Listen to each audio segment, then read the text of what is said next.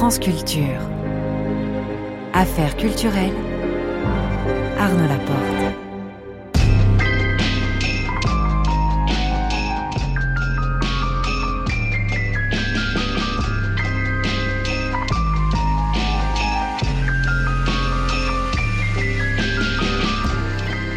Ce soir, je reçois Yann Ameneker. Vers 19h45, le son du jour, nous écouterons Lucky d'Erika de Cazir. Vers 19h50, le grand tour de Marie Sorbier, qui sera ce soir à Menton dans les Alpes-Maritimes pour nous faire vivre la 90e édition de la fête du citron. J'en salive déjà.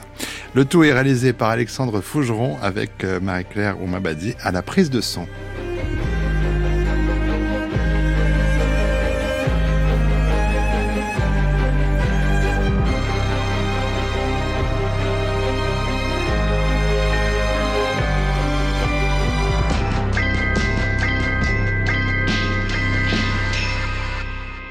Bonsoir Yann Ameneker. Bonsoir. Alors votre agenda est très chargé, puisque vous venez de jouer La Mouche avec Christian avec Valérie Le Sort et Christine Murillo jusqu'à hier au Théâtre des Bouffes du Nord à Paris. Spectacle que vous rejouerez le 28 mars à Vitré, le 2 avril à l'Opéra de Massy. Vous êtes en tournée avec euh, Néandertal, texte et mise en scène de David Geselson qui sera présenté euh, ce spectacle du 28 février au 11 mars au théâtre Gérard Philippe à Saint-Denis, puis ensuite à Sénart, à Sainte, à Choisy-le-Roi, à Reims, à Genève et Lorient. Et puis, on vous retrouvera dans Les Paravents, à la pièce de Jean Genet, dans une mise en scène d'Arthur Nausiciel, à l'Odéon Théâtre de l'Europe, du 31 mai au 19 juin. Voilà, une, une grande présence qui me réjouit. euh, alors on va ce soir essayer d'en savoir un peu plus sur vous, sur votre parcours, sur votre façon d'exercer votre art aussi, sur scène ou devant la caméra, parce que vous avez aussi beaucoup tourné. Dire tout d'abord que vous êtes né à Ostende, mais que vous avez grandi juste à côté, dans la petite ville de, de, de Anne, euh, sur la côte, et que donc, euh, une fois n'est pas coutume, euh, on va ouvrir cette émission par votre choix musical qui s'est porté sur une chanson alors de Jean-Roger Simon et, et, Léo Ferré, mais interprétée par le très regretté euh, Arnaud. Cette chanson, c'est comme à Ostende. Est-ce qu'il faut expliquer ce choix Yann Maneka, quand vous l'écoutez, qu'est-ce que ça a produit comme effet sur vous? Mais ça m'évoque euh, ma jeunesse euh, que j'ai passée à Ostende beaucoup. Et euh, mais la mer du Nord, malgré tout, euh, mais quand même très chère. Euh, chaque et... fois que j'y retourne, je, je, retourne chez moi. Je retrouve ben, la mer, l'air, le, le, ciel, les couleurs, et je rentre chez moi. La version évidemment d'Arnaud en rajoute. Ça en rajoute, voilà, ouais. Allez, on écoute comme à Ostende.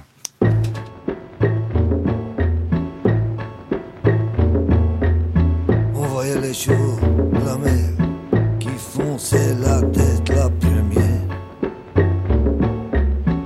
et qui fracassaient leur crinière devant le casino désert.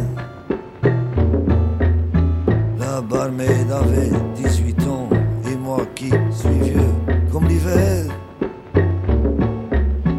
Au lieu de noyer dans un verre, je me suis baladé dans le printemps. En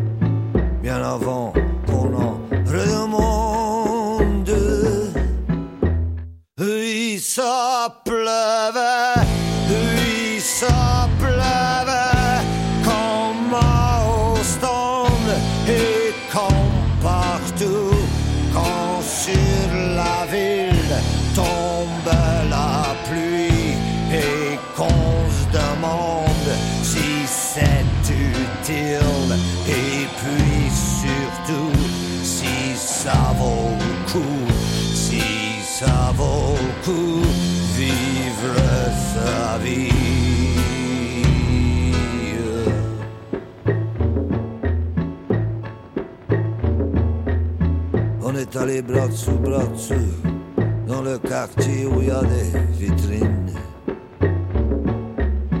remplies de présence féminine qu'on se fait quand on est sous. Mais voilà que tout au bout de la rue est arrivé un limonaire avec un vieil air du tonnerre à vous faire chialer dans tes plus. Bien que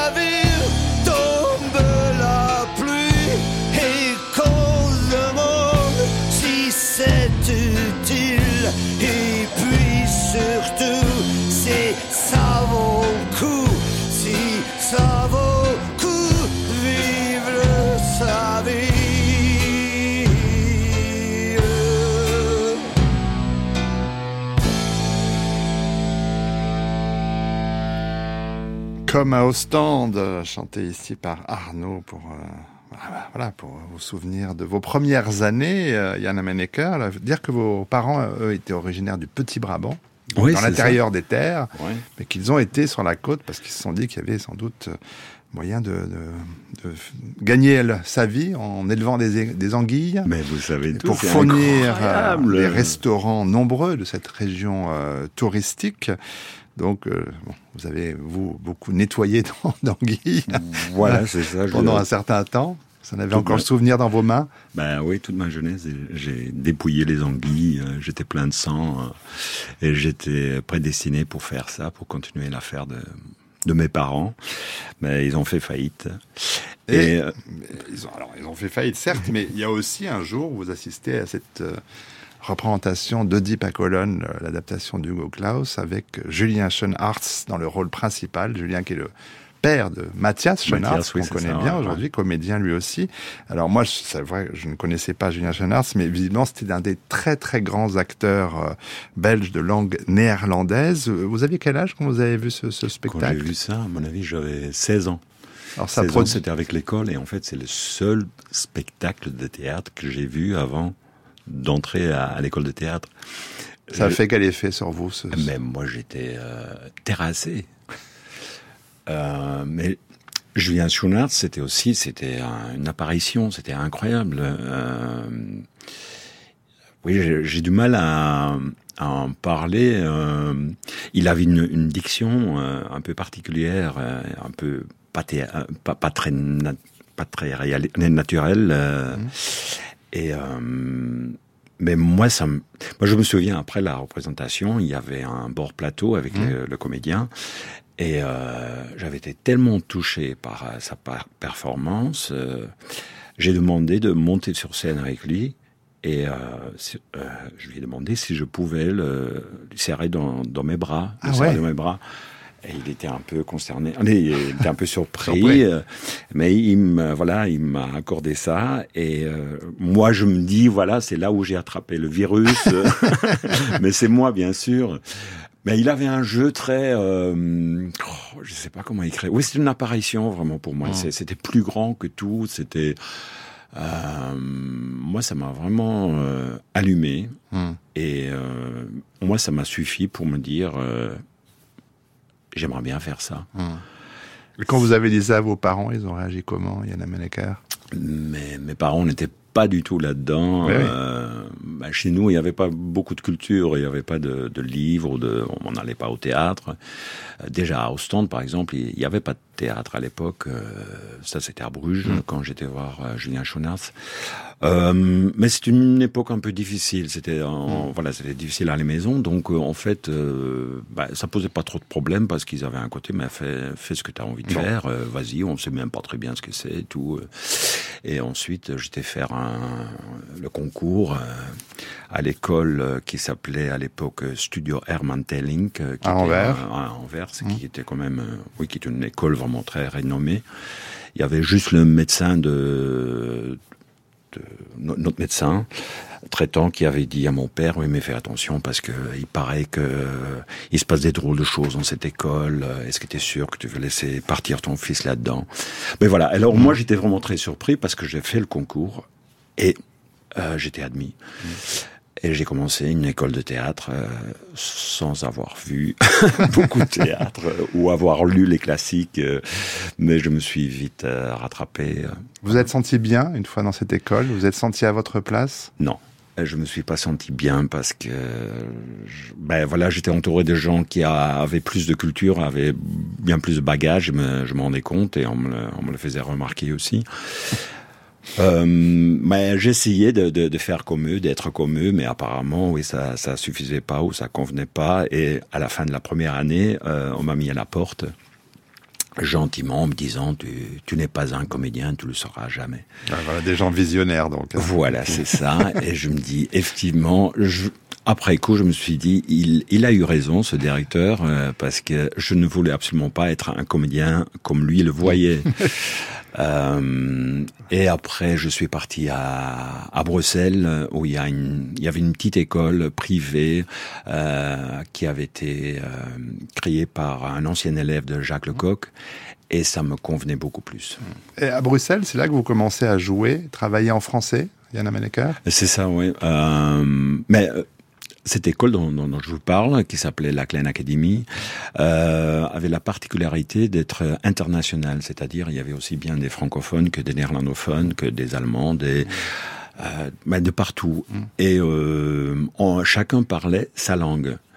Donc on faisait de la comédie dell'arte où chacun euh, parlait de sa langue. Donc il y avait un, arlequino en lingala et euh, qui répondait euh, voilà et l'autre répondait en allemand et français et voilà et on essayait de se comprendre et de voilà de faire fonctionner la chose et c'était très enrichissant. sauf que toutes les semaines on devait présenter un genre d'atelier et c'est vrai à ce moment-là bah, il fallait mieux parler français parce mm. que les francs, euh, c'était surtout les francophones qui avaient du mal. Euh, euh de s'adapter aux néerlandophones. Euh, et pas l'inverse, hein, c'est toujours le cas, oui. Mais ça m'a pas du tout dérangé, alors que effectivement, quand j'étais enfant, euh, étant petit flamand entre guillemets, on détestait le français, on voulait pas parler français euh, à l'école. Moi, j'aimais pas les cours de français, c'était mm. vraiment pas une langue qui me qui me plaisait. Euh, mais à Bruxelles, ben, je dois vous dire aussi que là, j'ai rencontré ma compagne avec qui je suis toujours, qui elle était francophone.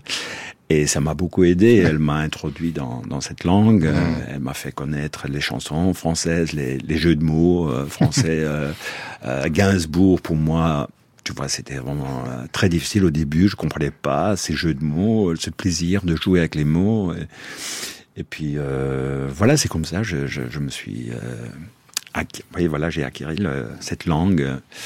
Mais il y a aussi, euh, ai-je lu, un, un, rapport aussi, euh, on va dire, poétique à la vie. Euh, vous menez des actions, paraît-il, dans la rue à cette époque-là, Yann Emenecker, euh, comme entourer une maison par une très grande corde. C'était quoi cette idée? Oui, ça c'était. Ah oui, mais ça, ça date il n'y a pas si longtemps. Ah bon oui, ça date d'il y a dix ans, je crois. Euh, ah oui, C'était un événement en fait, parce qu'effectivement, je, je, remarquais, j'avais fait un, pas mal de théâtre déjà, et je me disais ouais, j'ai cherché autre chose à faire, euh, un autre rapport, euh, et euh, je me disais oui, peut-être je dois essayer un peu plus dans l'événement, pas, oui, créer créer l'événement dans la rue. Donc effectivement, là c'était un événement, c'était c'était pour 68, on fêtait les 50 ans de 1968, je sais plus.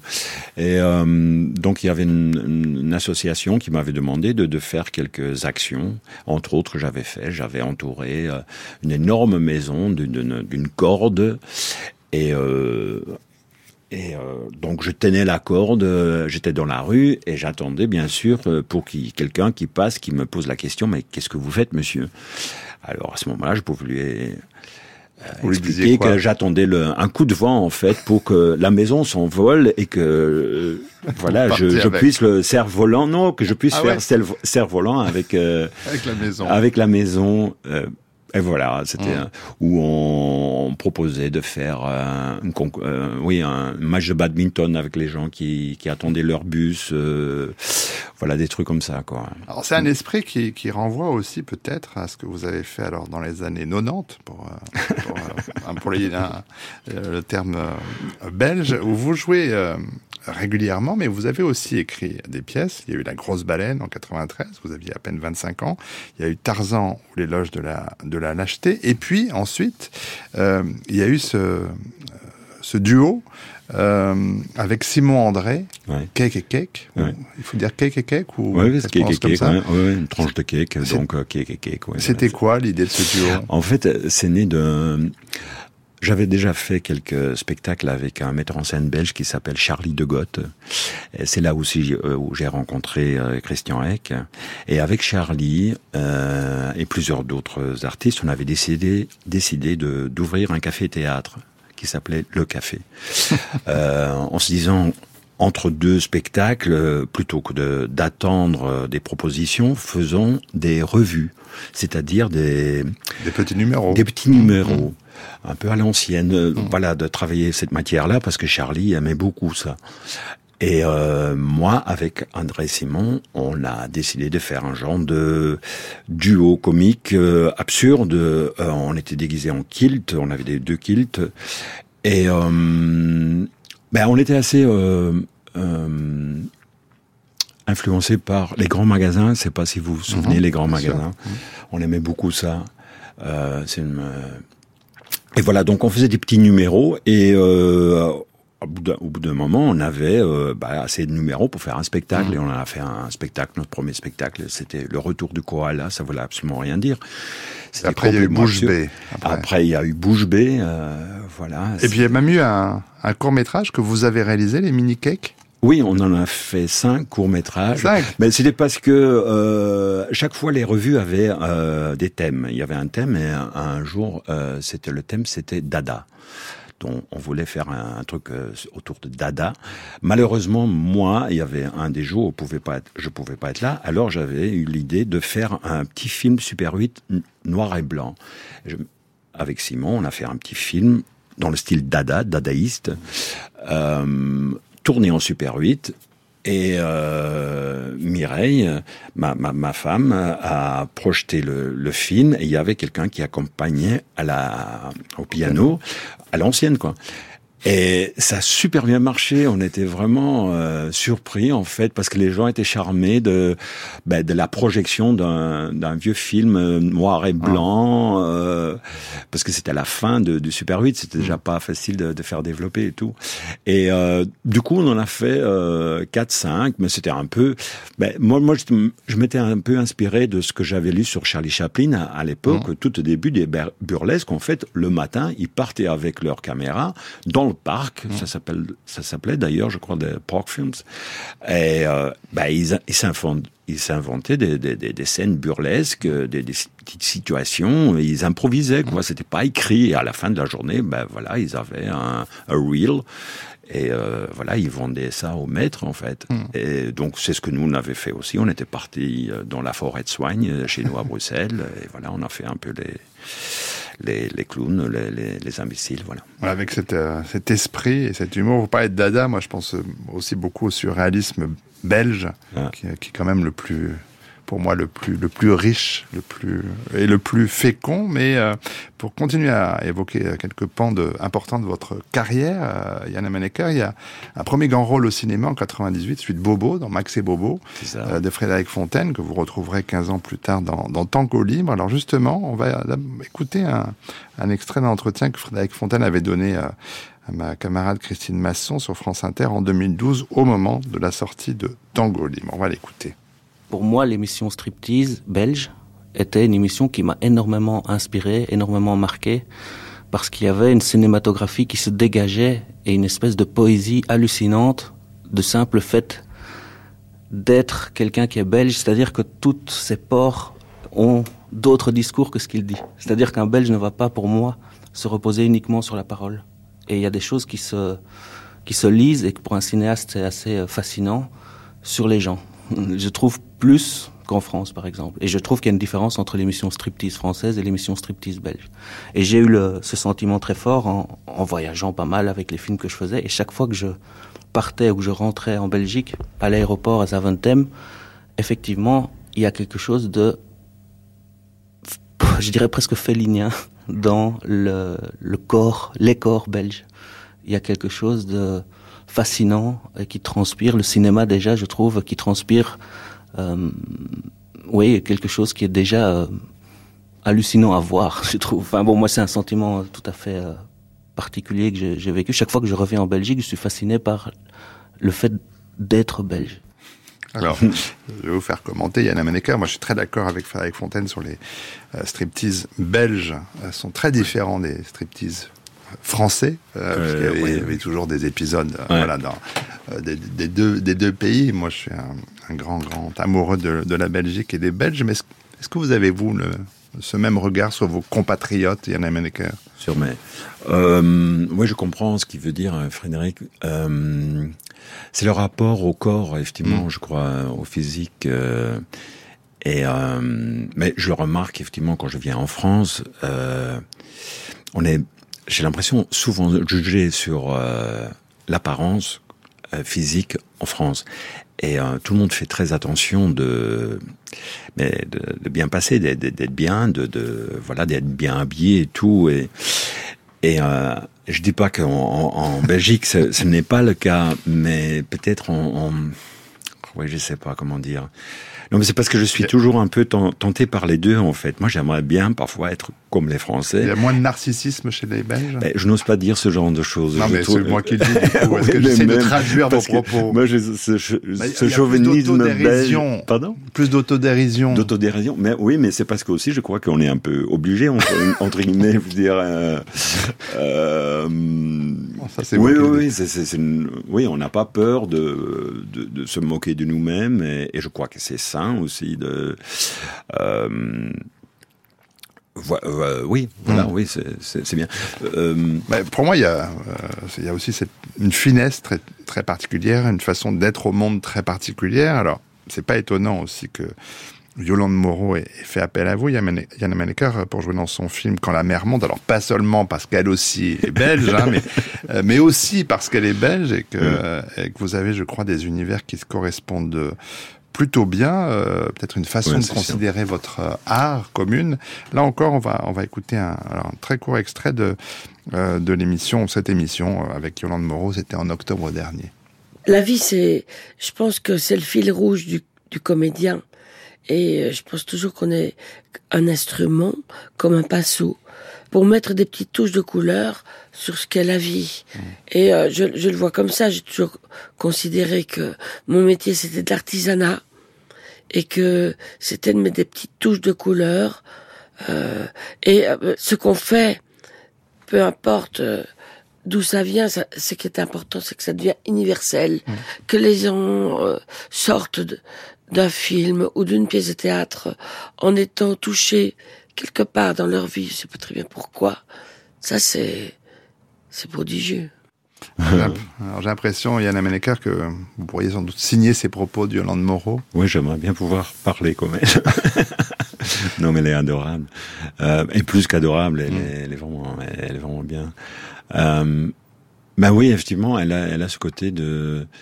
Mais pour moi, mais c'est ce que je pour moi, c'est un peu le métier du comédien, euh, surtout au théâtre, mais aussi au cinéma en fait. C'est le fait d'être là avec son corps, effectivement. Et euh, quand on est on est là, je sais pas dire autrement, euh, dans l'instant, et qu'on assume ce qu'on est et ce qu'on dit, ben les gens se connectent à, à tes paroles, à, à, à, ton corps, à ce qu'ils voient, et on, on remarque moi, moi j'ai fait euh, les projections avec Yolande euh, après la quand la mer monte. Il y a eu énormément mmh. de projections après, d'abord dans, dans, dans la région où ça a été filmé, mais c'est incroyable ce que quand je voyais les gens après s'approcher de Yolande, mais ils se sentaient tellement proches d'elle. C'était c'était leur sœur, mm. c'était le, leur mère, et ils, se confiaient à, mm. à, Yolande. Et à l'époque, Yolande, effectivement, elle prenait le temps, mais c'était incroyable. Il y avait une projection, et puis pendant des heures, elle parlait à chacun, chacune. Elle prenait le temps. Mm. Et euh, même qu'elle disait, oui, ah, j'en peux plus. Je, je, je, mais euh, mais parce qu'elle incarne, elle, elle, appelle ça effectivement. Euh, mais je crois que les, les gens, voilà, voilà, excuse-moi, je, je, vais arrêter. Non, non, mais c'est, non, mais c'est important parce que, alors, euh, avec Yolande Moreau, d'abord, elle a eu la vertu aussi de, de vous faire mieux connaître en France, Yann ouais. grâce à, au grand succès de, de ce film. Euh, en tout cas, ensuite, on vous a vu dans des rôles assez différents, euh, même si le métier de policier, quand même, hein, semble euh, assez récurrent chez vous. Vous comprenez ça comment vous Bah oui, c'est pas. Je me suis dit oui, c'est l'âge qui fait ça. Et puis, euh, mais c'est marrant parce que c'est pas pareil en Flandre. Je joue encore en flamand et surtout à la télé, des séries euh, et des, des, films en mmh. Flandre. Et là, j'ai un autre, euh, comme dire, emploi entre guillemets. Mais c'est marrant parce que en Flandre, je suis plutôt le méchant, vraiment mmh. la crapule. Euh, euh, alors qu'en France, pas du tout. C'est plutôt rare. Je suis plutôt le gentil, le. le euh, Comment vous comprenez ça? Euh, ben, je sais pas, peut-être c'est le corps, euh, peut-être c'est la façon de parler, euh, je sais pas. Est-ce que vous pensez qu'il y a plus de douceur quand vous jouez en français? Ah, peut-être. Par rapport je sais pas, j'essaie de, de, réfléchir à cela. Mais il faut dire aussi, en Flandre, je me suis fait connaître, entre guillemets, euh, par, euh, grâce à un film qui s'appelle Ex-Rumeur. Vous, vous, oui, vous, connaissez le film oui. Ah, oui. Donc c'est un film très, mais alors très, très, très, très trash. Oui. Euh, et mon vous personnage. dire comment il s'appelle Non, mon personnage s'appelle euh, euh, Dikkelul euh, en flamand et en français ça, ça veut dire grosse, grosse bite en fait. Et euh, c'est vraiment une crapule. Et donc en Flandre, je me suis fait connaître comme ça, comme euh, grosse bite. Ah. Oui, je veux pas me vanter. Hein. mais euh, oui, du coup, ça marque quand même. Mais ça marque, euh, oui, chez les producteurs, chez les réalisa ré réalisateurs. Et apparemment, j'ai aussi quelque chose d'inquiétant parce que j'ai, mmh. par exemple, fait une série. Euh, maintenant, je peux le dire, euh, Beau séjour, qui est, qui, qui, est passé sur Arte. Mmh. Euh, ah oui, donc apparemment, euh, j'ai ce mélange entre euh, euh l'inquiétant et menaçant, mais quand même gentil. Allez, voilà, on sait pas très bien. j'ai l'impression qu'en France, j'ai ça moins. Oui, en France, on vous a vu notamment euh, dans les deux saisons de la série Les Témoins, avec ouais, Marie, voilà, Marie Dompnier, euh, en, en, policier, encore une fois. Euh, c'est vrai que Beau Séjour, c'était encore un, euh, une toute autre facette. Mais est-ce que le format série, vous aimez ça, Yann Amenecker, le, le bah, fait de pouvoir vous installer dans ah, un personnage Oui, bien sûr, bien sûr, quand c'est bien écrit. Bah, comme toujours, non, mais c'est ça, c'est quand c'est bien écrit. J'ai eu la chance de pouvoir jouer dans des séries bien écrite. Euh, mais oui, c'est parce qu'on peut développer quelque chose. Et, euh, et du coup, il y a plusieurs couches euh, dans, dans le personnage. Et euh, bah oui, oui, oui. Alors moi j'avais entendu parler d'une possible deuxième saison de Beau Séjour. Là, c'est une question de fan. Ah non, c'est fait, c'est fait. C'est vrai? Oui, c'est fait. Mais bien sûr, moi je suis pas dedans. Si vous avez vu la fin de. Non, mais je sais, mais l'ambiance par contre me plaisait. Elle, elle ah existe? oui, oui, elle existe. On l'a pas eu en France ou Je crois que si, c'est passé sur Arte, je crois. Mais bon, voilà, je sais pas. Je voilà, bon, ouais, bah, J'ai cherché. Bon, euh, vous avez un peu divulgaché, personne n'a entendu. On s'est fermé les oreilles. Mais bon, quand même, euh, revenir aussi au théâtre, Yann Parce que c'est une part très importante de, de votre activité. On vous y a souvent vu en France depuis euh, une bonne quinzaine d'années, notamment euh, Grande Fidélité réciproque avec Frédéric Bellé-Garcia. six spectacles hein, sous sa direction en dix ans. Mais là encore, dans un répertoire très varié, puisque c'était Claes, c'est Marine Diaye, c'est Anor Levin, c'est Musset, c'est Tchekhov. C'est réjouissant. Mais je suis le premier surpris. Parfois, ce qu'on me propose, euh, on, a envie de... Parce que tout ça, c'est des rencontres. Par exemple, Hervé Admar, euh, mm. pour les témoins, mm. le, réalisateur, euh, ou, euh, Frédéric Belli-Garcia c'est des rencontres, mais que je comprends pas très bien. C'est des cadeaux en fait qui tombent du ciel pour moi. J'ai rencontré euh, Frédéric Belli-Garcia, j'avais rendez-vous près de Bastille. Euh, moi, j'arrêtais de fumer. Je, je, lisais le livre Comment arrêter de fumer. Et euh, il était. Ça a marché. Oui, oui, ça m'a marché. super bien. Et alors, il me parle de cette pièce, euh, Bien sûr, le juge dans le spectacle mm. La coche cassée est hollandais, donc il peut avoir un accent. Mais c'est quand même un gros rôle. Et j'étais surpris qu'on me fasse confiance. Et à chaque fois, j'ai fait des belles rencontres comme ça avec des, des metteurs en scène, des réalisateurs qui m'ont fait confiance. Et je les admire pour ça parce que je me dis, mais au fond, ils savent pas très bien à, à, à, quoi s'attendre. Maintenant, ils me connaissent mieux et tout. Euh, je... Mais, euh... mais quand par exemple, ils vous proposent euh, de jouer dans, dans une pièce de Musset, alors vous disiez, bah, c'était pas votre culture, d'abord, bah non, ouais, culture française. En plus, c'est pas, vous n'avez pas baigné dedans depuis tout petit. Comment est-ce que vous, Yann Meneker, vous, vous, vous vous préparez à... Mais parce que du coup, du coup, j'apprends, euh, je découvre en fait en, en, en apprenant le texte. Je, et c'est une vraie, je, ça m'a émerveillé euh, du musée. Euh, ah, J'étais vraiment touché. Je trouve, oui, pour moi, c'est de la dentelle cette langue et, euh, et c'est comme si on me dit, voilà, tu peux mettre une robe maintenant, Yann, en dentelle. Et quand on voit mon corps, mais j'ai pas vraiment un corps pour euh, porter de la dentelle. Mais j'aimerais bien, allez, j'aime bien. Et, donc je suis flatté. Et j'essaie de pas casser la dentelle ou la robe. Je veux dire par, par rapport à la langue parce que pour moi, la langue de, de Musset, c'est ça. C'est euh... et en même temps, je, je je, je, veux respecter cette langue, je veux aussi respecter euh, entre guillemets votre culture, votre bagage et tout, mais j'essaie quand même de, de, que ça ça devient quelque chose à moi. Bah oui, si on vous choisit, c'est pour que vous voilà, C'est ce que je me dis, oui. Ce que vous êtes ce que vous. Je me dis, sans doute aussi, on attend, oui, de, de, de, de voir sortir ce texte de, de mon corps à moi, euh, inhabituel. Et euh, mais voilà, mais il faut que j'accepte ça aussi. Parfois, c'est pas facile de d'accepter de, ça, de, de se dire ah oui, on me fait confiance en fait. Alors, autre cas de figure, euh, je le disais hier encore, comme disait la chanson, vous jouiez la mouche au bouffe du Nord. Ouais. Vous allez reprendre. C'est un spectacle qui avait été créé en en janvier 2020, juste avant le, le, premier confinement. Il a ensuite été couronné par trois Molières, il a été plusieurs fois repris euh, depuis, et vous-même, vous avez donc repris le rôle de, de l'inspecteur de police, décidément. Euh, rôle créé par un autre, euh, Stéphane Wojtowicz, en l'occurrence. Ouais, euh, alors, dans un, reprendre un rôle dans un spectacle qui marche très bien, mais qui est réglé au cordeau, hein, parce que Valérie Le Sort et Christian Eck, c'est vraiment de la précision, c'est de la mécanique. Quelle difficulté, quelle joie ça, ça vous procure, Yann Ameleka Mais pour moi, la joie, c'était de retrouver Christian.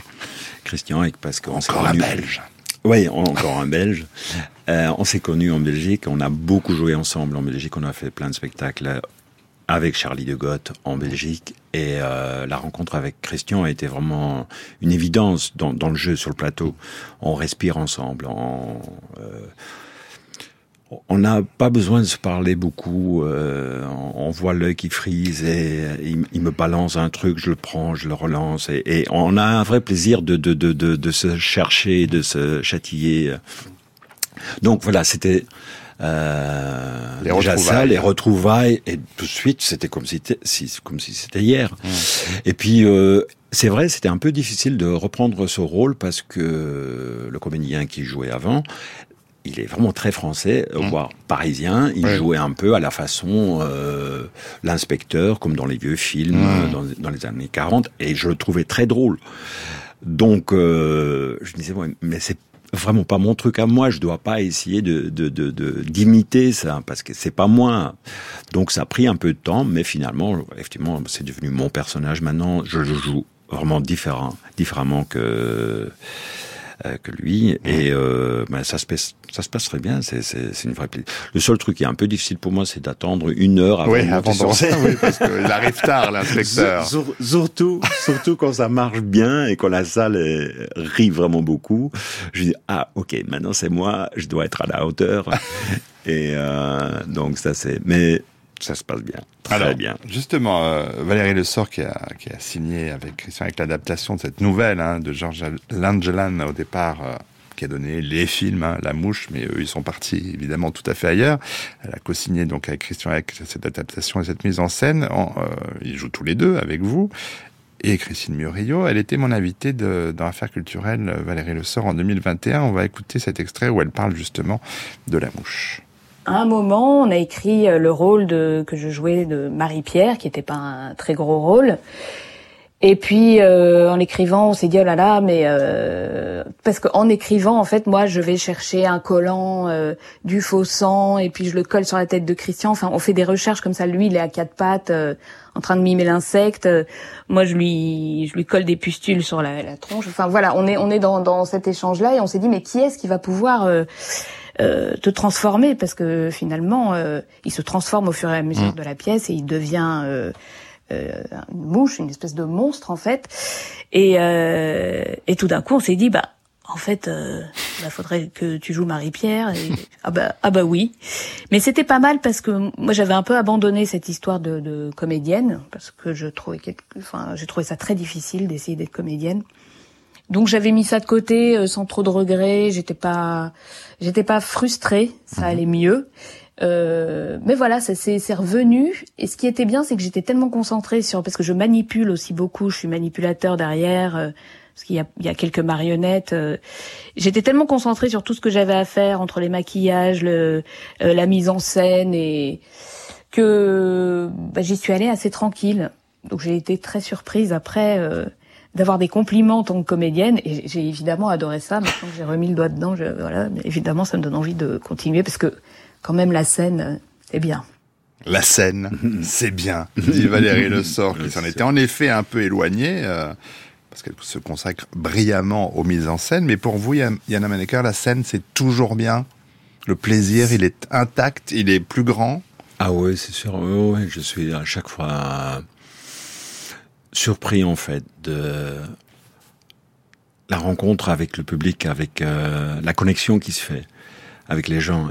et je l'ai tellement bien senti euh, après le confinement, quand on a retrouvé un public. Mm. Les premières fois, oui, j'ai été ému là. Ça, ça, vous fait monter les larmes aux yeux. Oui, c'est vrai. Mm. Qu'est-ce qu'on a fait? Mm. Qu'est-ce qu'on nous a fait? Qu'est-ce qu'on nous a imposé? Et on, on sentait l'envie le, du public. Mm. Et moi aussi, autant que spectateur, quand je, je, je retournais au théâtre ou euh, voir des concerts, euh, j'étais ah oui c'est ça, c'est tellement important. On a l'impression, bah, effectivement, on avait la casquette et les t-shirts. Euh, c'était quoi On est non non non essentiel, ouais. le métier non essentiel, et on a vraiment pris ça. En France, c'était aussi comme ça. on, a, on a pris ça comme une claque, mm. mais et je me disais, oui, peut-être c'est vrai, on n'est pas essentiel. L'essentiel, c'est de se nourrir, euh, de respirer, d'avoir la santé, c'est sûr. Ça, c'est. Mais on a quand même vu que ça a fait beaucoup de dégâts. Et moi, j'ai l'impression que ça, ça continue en fait. Mmh. Euh, on a les jeunes quand même qui ont été privés euh, pendant un an ou deux euh, de plein de choses. Mmh. J'ai l'impression. Mmh.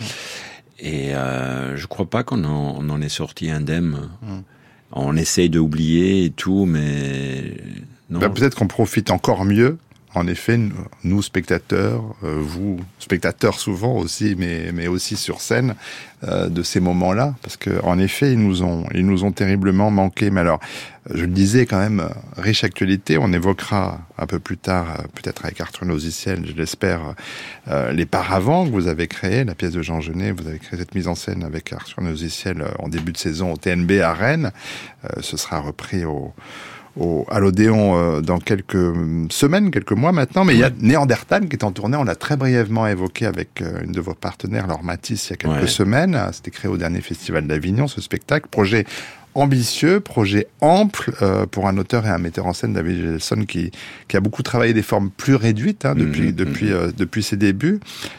Qu'est-ce que vous pouvez dire de cette aventure, vous, que nous propose Néandertal? Comment est-ce que vous la vivez, vous, sur le plateau? Mais euh, je, mais je découvre un auteur en fait, David, euh, euh que je connaissais pas. Et euh, à chaque représentation, parce que je passe aussi beaucoup de temps en coulisses. Policier ou en coulisses, voilà, les deux. Ça. Heureusement sur scène. Non, non, mais j'ai ouais, deux ouais. très belles scènes importantes. Mmh.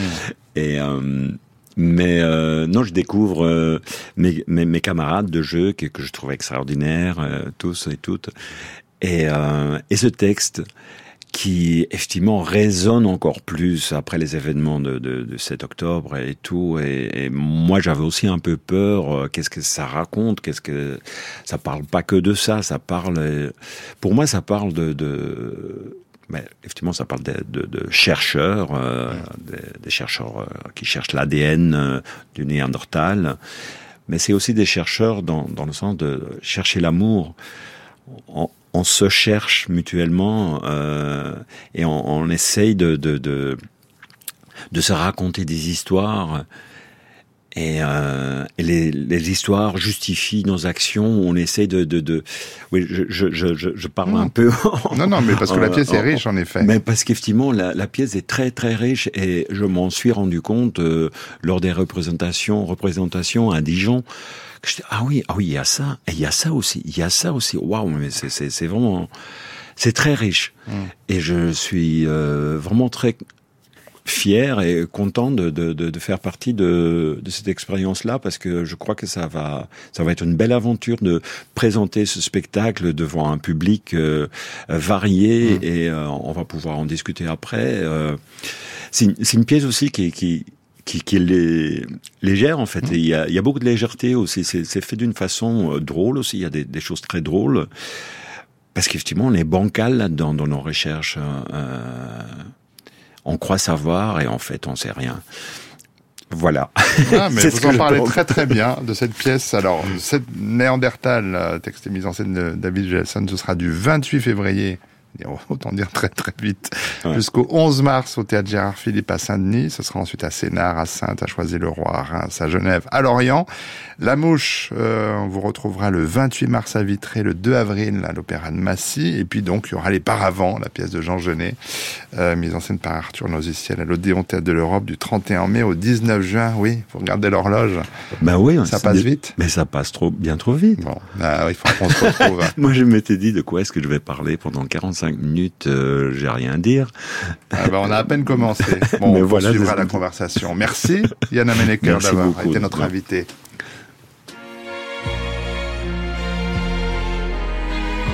France Culture. Affaires culturelles. Arnaud Laporte. Une passion amoureuse dans la grisaille de Copenhague sur fond de drum and bass minimaliste. Voici en quelques mots le morceau Lucky, notre son du jour, issu du nouvel album d'Erika de Cazir, style paru sur 4AD.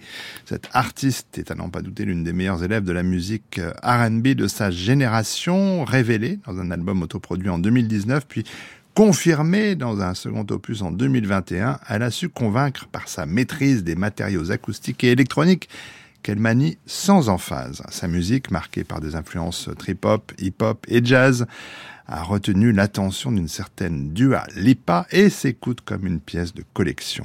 Différents tissus de percussion, de basse, de cordes et de piano forment des ensembles toujours cousus délicatement. Une belle réussite made in Denmark.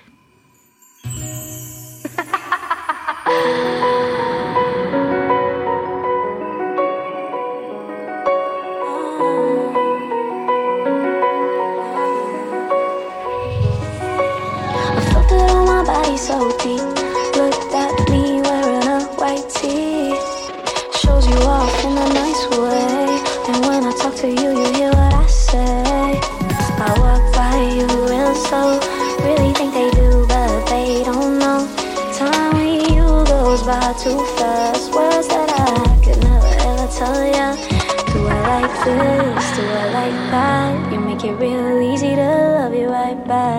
Lucky, lucky me, you look what I got. I don't worry, you got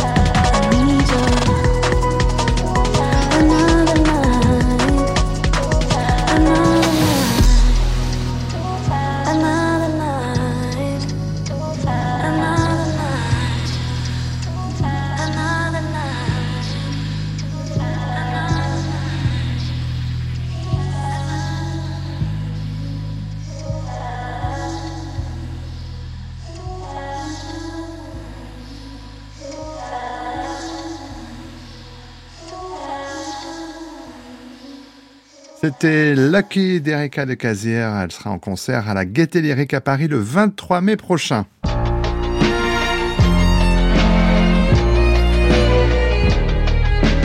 France Culture, le grand tour, le grand tour, grand tour. Marie Sorbier.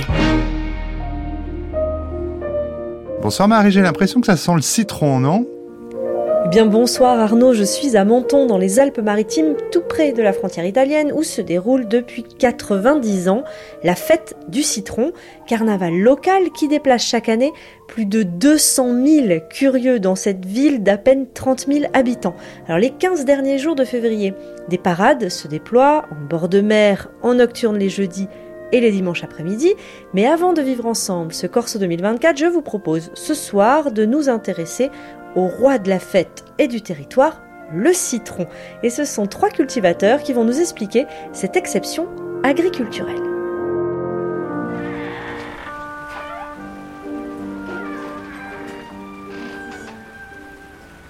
Alors je m'appelle Laurent Ganac. Euh, je suis, euh, on va dire, agrumiculteur, paysagiste également, donc, à Menton. Et euh, je suis arrivé ici il y a 35 ans. Voilà. Donc j'ai eu le temps de planter quelques centaines de citronniers, de faire des jardins et euh, de me passionner pour euh, ce fruit d'or qui fait euh, les beaux jours et la renommée de cette cité. Alors qu'est-ce qu'il a de particulier le citron de Menton? Ben, je dirais la spécificité du citron de Menton, c'est son terroir. Voilà, ce qui fait le citron de Menton, c'est un terroir. Un terroir, donc, c'est l'interaction entre euh, un milieu naturel, ici constitué euh, d'une montagne, donc de foncier particulièrement pentu, euh, d'un contexte climatique qui est celui, on va dire, de la Ligurie, mais c'est à Menton qu'il est le plus favorable. C'est en fait la barrière alpine protège un cordon littoral de toutes les influences froides qui pourraient arriver du nord. Donc un milieu physique, un contexte climatique et surtout un petit peuple, une population qui a su, au cours des siècles, donc d'une part élaborer un outil de travail, euh, c'est-à-dire façonner ce milieu naturel, un escalier pour produire des sols cultivables à peu près à plat. Et, Parce qu'il n'y a pas beaucoup de terrain plat ici. Hein. Quand on non. arrive et qu'on vient vous voir, on a bien vu qu'on montait beaucoup. Oui, ce matin j'animais un atelier donc de découverte de cette culture euh, sur une de nos plantations qui a été aménagée sur une parcelle qu'on appelle le pian. Et le pian en mentonné, euh, ça, ça, veut dire le plat. Et, et je faisais remarquer que, euh, aux gens qui participaient à cet atelier que ici le plat c'est pas si évident que ça. Quoi. Et, et, donc je vous dis parler de, de, de ce savoir-faire élaboré par euh, ces mentonnés qui euh, voient débarquer une culture possible, mais euh, pour laquelle ils n'ont aucune information. Mmh. Et on parle de quelle époque au moment où ils ont tout inventé et on a commencé à cultiver le citron ici? Alors les premiers écrits notariés faisant état d'une vente de foncier euh, d'arbres citronarium à Menton, c'est 1472. Donc on est au 15e siècle. On a des feuillages, oui, c'est des, des francs euh, luisants avec les quatre gouttes de pluie qu'on peut avoir de temps en temps. On a une floraison qui est quand même c'est assez exceptionnelle. À cette saison, au moment de la fête des citrons, on a une grosse affluence qui arrive euh, sur Menton. Et ce sont des gens qui débarquent de l'hiver et qui trouvent ici une espèce d'éternel printemps en quelque sorte quoi. Le citron saigne assidûment, de la sève acidulée, ce n'est pas vraiment sucré, mais c'est loin d'être salé. C'est soudainement que l'on salive et que l'on comprend ce que c'est lorsque je suis ce tes lèvres. Je retrouve ce goût secret. Ne me dis pas Bonjour, que c'est Noël. Hervé, jardinier de la Caseta. Donc je, je, vous fais la petite visite du, du jardin pépinière euh, verger d'agrumes de la Caseta. C'est une collection euh, nationale jumelée à celle du Palais Carnoles. Qu'est-ce que ça veut dire euh, collection nationale? C'est-à-dire qu'elle est classée en tant que verger d'exception pour les agrumes. Voilà, donc euh, nous avons plusieurs variétés, environ un peu plus d'une centaine entre les deux jardins, Palais Carnoles et la Caseta. Et justement, a quelques variétés qui sont un petit peu plus rares et qu'on ne trouve pas partout. Voilà. On va avancer comme ça, je vous montre, on a différentes choses. Ah super, donc là sur un petit muret euh, des terrasses, vous avez euh, voilà. posé euh, un échantillon de tout ce que vous produisez ici. C'est ça, un petit peu, il y a presque tout, hein, pas tout bien sûr, a une partie, je vous montre les, les plus originaux, vous avez le Cédra de Florence. Là, vous avez... Alors c'est énorme, en effet, c'est encore plus gros voilà. qu'une orange. Voilà, donc lui quand il est coupé, justement la, la peau est assez épaisse, la chair un petit peu plus fine, mais en confiture c'est très doux, c'est très doux. Après on a les oranges demi-sanguines. Ah oui. Voilà. On reconnaît la couleur voilà. euh, de la sanguine, mais que sur, voilà, que sur certains endroits. Voilà. Et après, les, les, sanguines complètes, quand elles sont en maturité, elles sont vraiment rouges oui. sang.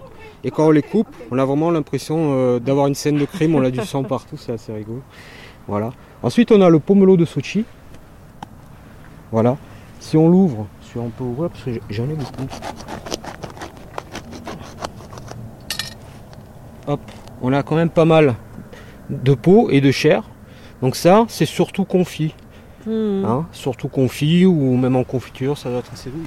Alors, on, on, parlait du goût, mais il y a aussi euh, l'odeur, là, on sent très fort. Hein. Oui, oui, oui, ça, ben là, c'est presque le début du printemps pour euh, certaines variétés d'agrumes. On a des fleurs déjà sur euh, les arbres. Alors, pas encore beaucoup sur les orangers, sur les citronniers, ça commence. Et on est imprégné par mmh. les odeurs. Hein. Notamment, ben, quand on coupe les fruits, on a toutes les huiles essentielles qui ressortent. Mmh. Ça prend beaucoup au nez.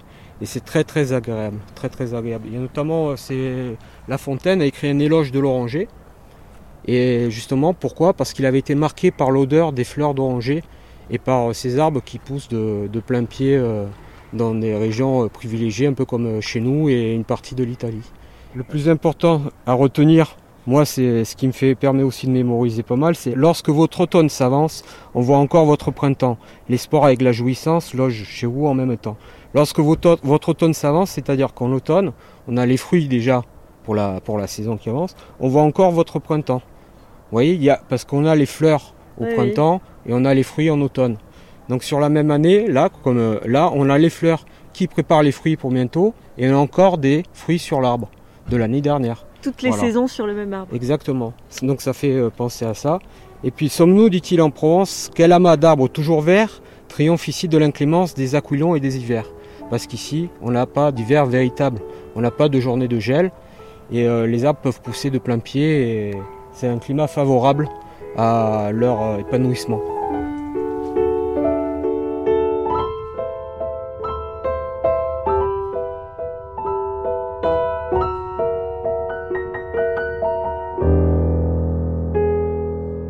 Où est-ce que vous nous emmenez maintenant, Joël? Alors là, je vous emmène voir Émilie Bazin, la directrice de l'association pour la promotion du citron de Menton. Toute nouvelle directrice, ça fait, elle vous dira, mais euh, un ou deux mois qu'elle est en poste. Et elle va, et on est sur sa propriété, en tout cas la propriété euh, de son familial.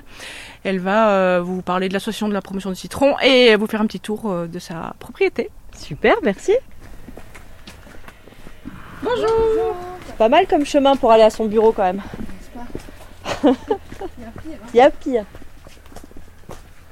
Alors là, on est chez vous, Émilie Oui, bonjour. Et ben, je vous reçois chez moi au verger où euh, je cultive bah, le citron de menton et d'autres variétés d'agrumes euh, également. Alors peut-être est-ce que vous pourriez nous dire euh, qu'est-ce qu'il a de particulier le citron de menton? Oui, bien sûr. Euh, le citron de menton, c'est le plus doux des citrons. Pourquoi? Parce qu'il a une teneur en sucre qui est exceptionnelle par rapport à ses cousins italiens ou espagnols, où eux, ils tirent à peu près sur du 5,5% de taux de sucre et le nôtre jusqu'à 10%. Donc, euh, Ah oui, ça fait une vraie différence, ouais. Oui, tout à fait. Et puis la particularité, c'est que tout se mange, surtout la peau. Et après, j'ai d'autres variétés. J'ai du citron caviar, j'ai du kombawa, manbuda, yuzu. J'essaye de diversifier puisque depuis trois ans, j'organise des visites au verger.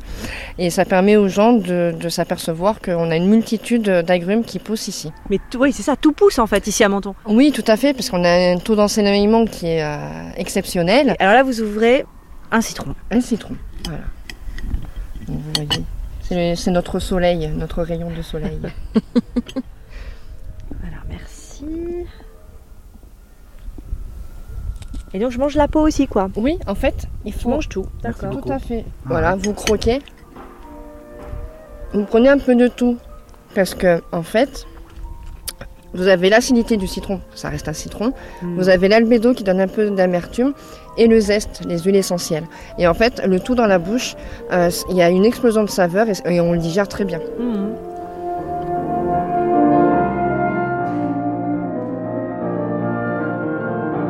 Depuis 2015, le citron de Menton est reconnu par un label IGP, indication géographique protégée, et la production atteint environ 50 tonnes par an.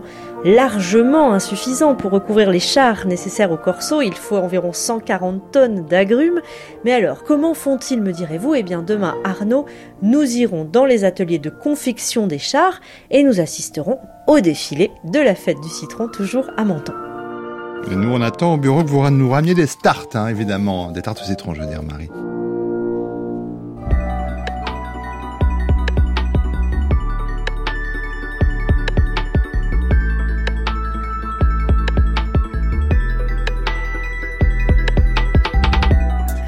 Cette émission, comme toutes celles de la chaîne, est à écouter ou podcaster sur le site de France Culture ou via l'application Radio France. Émission préparée avec Boris Pinot, Anouk Minaudier, Jules Barbier, Marceau Vassé, Lise Ripoche et Emma Roberti.